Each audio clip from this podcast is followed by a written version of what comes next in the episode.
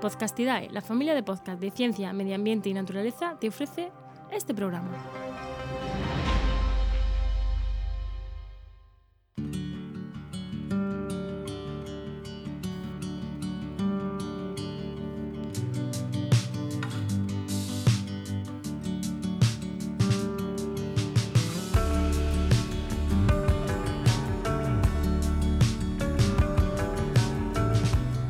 Tenemos actualmente multitud de servicios a los que podemos acceder justo en el momento en el que tengamos una necesidad.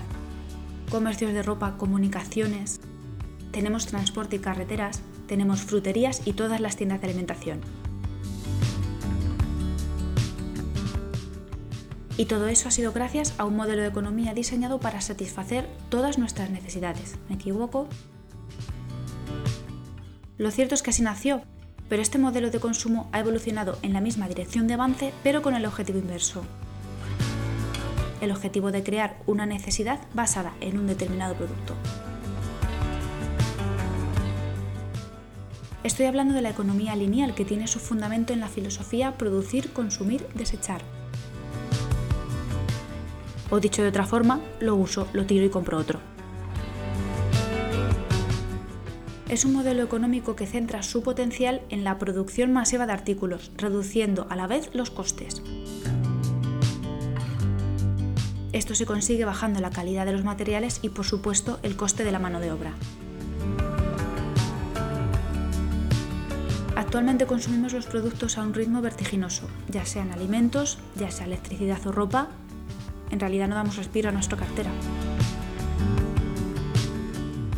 Se nos rompe el móvil, compramos otro. Se nos rompe la chaqueta, nos compramos otra. ¿Necesito unas botas? Pues venga, me las compro. Así todo, rápido y sin dolor. Y lo peor es que muchos artículos que compramos son de bajo precio y sobre todo baja calidad. Pensamos en comprarlo aquí y ahora a buen precio, porque lo necesitamos, pero no pensamos que es un artículo que igual podemos necesitar durante mucho más tiempo.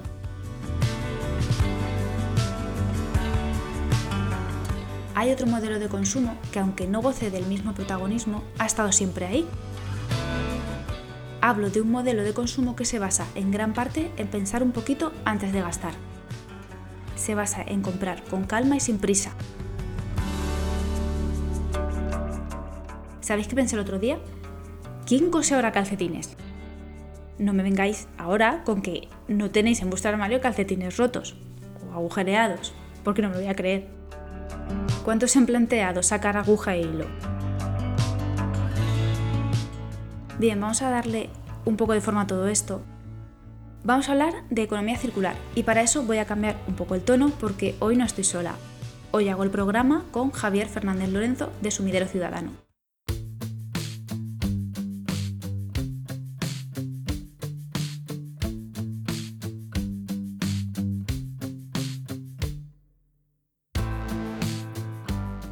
Javier es natural de Medina de Río Seco, en Valladolid. Me ha contado que desde pequeño le ha gustado mucho la biología y el medio ambiente en general, y un poquito más de mayor lo que le ha llamado la atención ha sido el cambio climático. Javier es ambientólogo especializado en ingeniería ambiental y cambio climático, y ahora mientras intenta hacerse un hueco en el mundo de la consultoría ambiental, le gusta seguir compartiendo estas buenas prácticas desde su blog,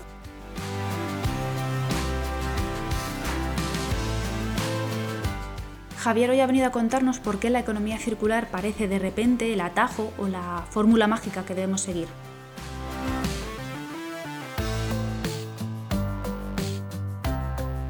Bueno, en primer lugar, Ana, muchas gracias por invitarme a Conge de Geo y respondiendo a tu pregunta, creo que parece un concepto nuevo porque antes no se usaba ese término, pero en los años 70 científicos como John Lyle fueron pioneros en el diseño regenerativo, uno de los pilares de la economía circular. Además, llevamos muchos años, yo diría que desde que surgió la revolución industrial, inmersos en una economía de consumo lineal, donde extraemos los recursos, los usamos para fabricar algo, se fabrica, se usa y se tira. O como mucho se recicla una parte, sin pararnos a pensar que estamos generando residuos durante todo el proceso. Sin embargo, podríamos decir que desde que el mundo es mundo, la gente ha estado aplicando la economía circular, y podemos dar múltiples ejemplos. desde el uso de residuos vacunos para la creación de abono que fertiliza las tierras, hasta el uso de restos de comida humana para alimentar a los animales que la gente tenía en las granjas del pueblo, pasando por la fabricación del típico jabón de lagarto a partir de aceite usado. Antes no se tiraba nada. Javi nos ha puesto muy buenos ejemplos sobre la presencia de la economía circular en nuestras vidas. La meta de esta filosofía es el buen uso de los recursos. Actualmente podemos contar con numerosas iniciativas en mercados de segunda mano, también el do it yourself y el reciclaje o la restauración, que pretende dar una segunda o tercera vida a numerosos artículos, desde ropa o muebles hasta coches o viviendas. Pero en ConGDGeo nos gusta más la ingeniería aplicada, la ingeniería de campo. Uno de los pilares con los que comenzó el blog de ConGDGeo fueron las energías renovables. Este modelo de energía lamentablemente no ha contado con la evolución que en un principio se estimaba. La buena noticia es que están lejos de desaparecer, así que le he preguntado a Javi cuál es el papel de las energías renovables en la economía circular. Pues la verdad es que ahora que me lo preguntas, Ana, en mi último post sobre economía circular no las incluí, pero son parte del proceso. Yo diría que incluso son un ejemplo de economía circular. Si tenemos en cuenta el proceso de producción de energía de una fuente no renovable, sigue un proceso lineal. Por ejemplo, el petróleo se extrae, se refina, se destila y se producen los diferentes combustibles que usamos en nuestros procesos productivos o en nuestros coches. Se usa una sola vez, generando un montón de residuos en su producción, incluido el CO2. Sin embargo, las energías renovables pueden entrar en los procesos industriales y no generar ningún residuo, hablando en términos materiales por lo que son esenciales para tener una economía aún más circular.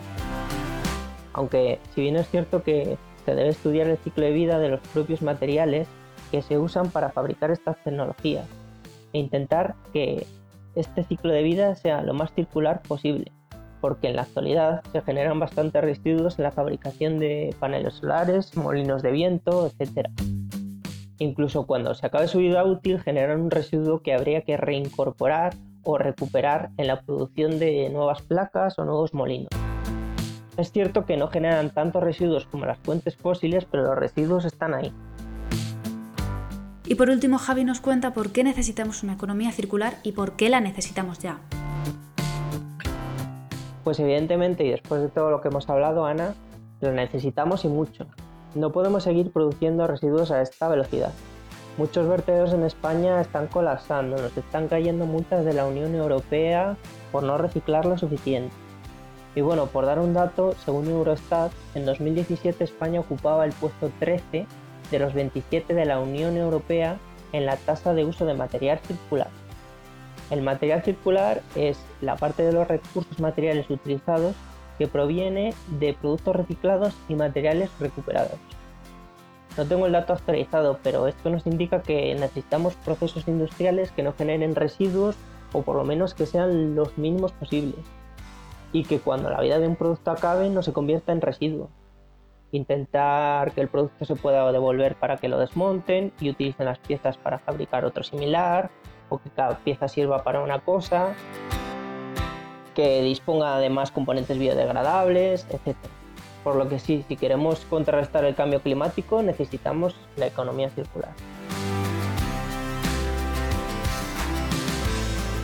Hoy el episodio ha tenido a un bloguero como protagonista, así que el post recomendado de hoy viene por supuesto de la mano de Sumidero Ciudadano. En el texto de título Economía circular, revolución o costumbre, Publicado coincidiendo con el Día de la Tierra, Javier nos habla desde las operaciones más básicas de reutilización de materia, cuando ni siquiera existía el concepto, hasta los beneficios económicos, ambientales y sociales que obtenemos en la actualidad si nos proponemos una educación circular. El texto completo lo tenéis en sumiderociudadano.wordpress.com. También lo dejaré en las notas del programa. Muchas gracias Javi porque desde hoy Sumidero Ciudadano ya forma parte del podcast. A él le podéis encontrar en redes como arroba fljavi con en Twitter y arroba sumidero ciudadano en Instagram. Yo soy Ana, o Belén como muchos me conocen, y esto ha sido con GDGO. Seguimos en contacto en redes con la etiqueta congedegeo, en el blog del mismo nombre y en la web podcastidae.com barra congedegeo.